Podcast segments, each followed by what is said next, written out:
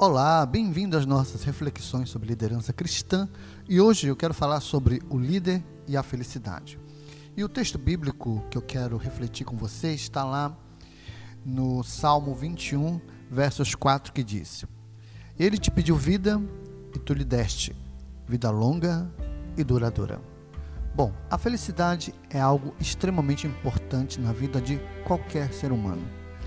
E Todo mundo, de uma certa forma, está buscando a felicidade, mas nem todo mundo entende o que realmente é a felicidade. Aliás, todas as pessoas têm uma visão distorcida a respeito do que realmente ela significa. Mas para o líder cristão, a felicidade possui alguns critérios que são extremamente importantes para que a sua liderança possa ser exercida com excelência. E a primeira questão com relação à felicidade é que para o líder a felicidade deverá ou deveria ser estar focado na sua caminhada de vida. Nem tudo neste mundo é flores, nem tudo é justo, nem tudo é coerente. Existem pessoas malignas, existem pessoas maldosas que tentam de uma certa maneira derrubar a liderança do líder. Então, se você quer ter felicidade, e é um líder, você precisa focar nos pequenos avanços, nas grandes conquistas, no dia a dia que você está desenvolvendo a sua liderança.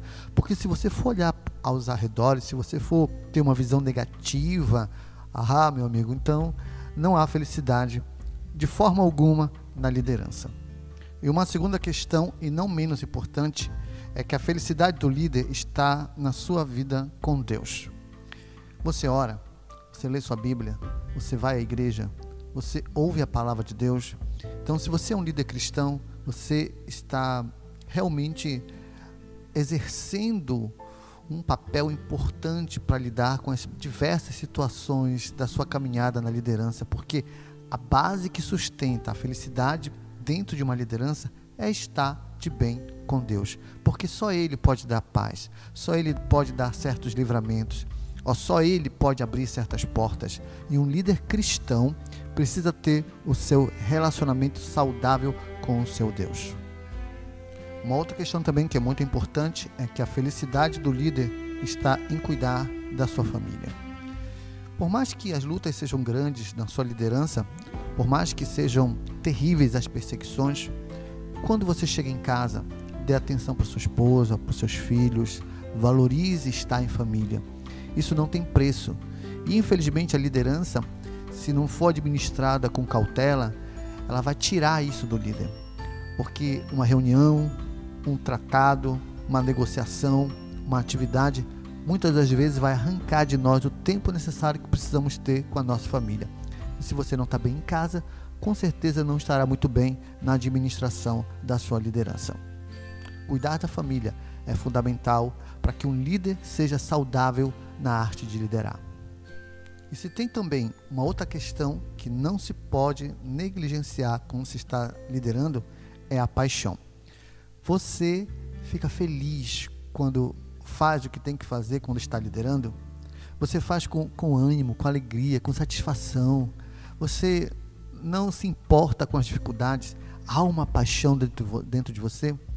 Então você vai ser feliz na sua liderança. Mas se você não tem esse fogo da paixão, se você não tem esse desejo, faz por fazer, ó, alguma coisa está errada.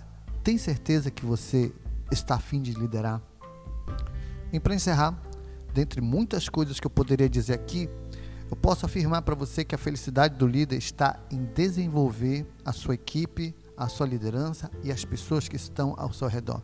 Se você não consegue ter prazer em estar gerando uma outra geração de líderes, se você não tem prazer e nem alegria em estar sentando para discipular pessoas, sabe, liderando pessoas para que elas melhorem, alguma coisa está errada. Seu negócio não é liderança, é outra coisa, porque líderes se sentem felizes em estar gerando um legado para o futuro.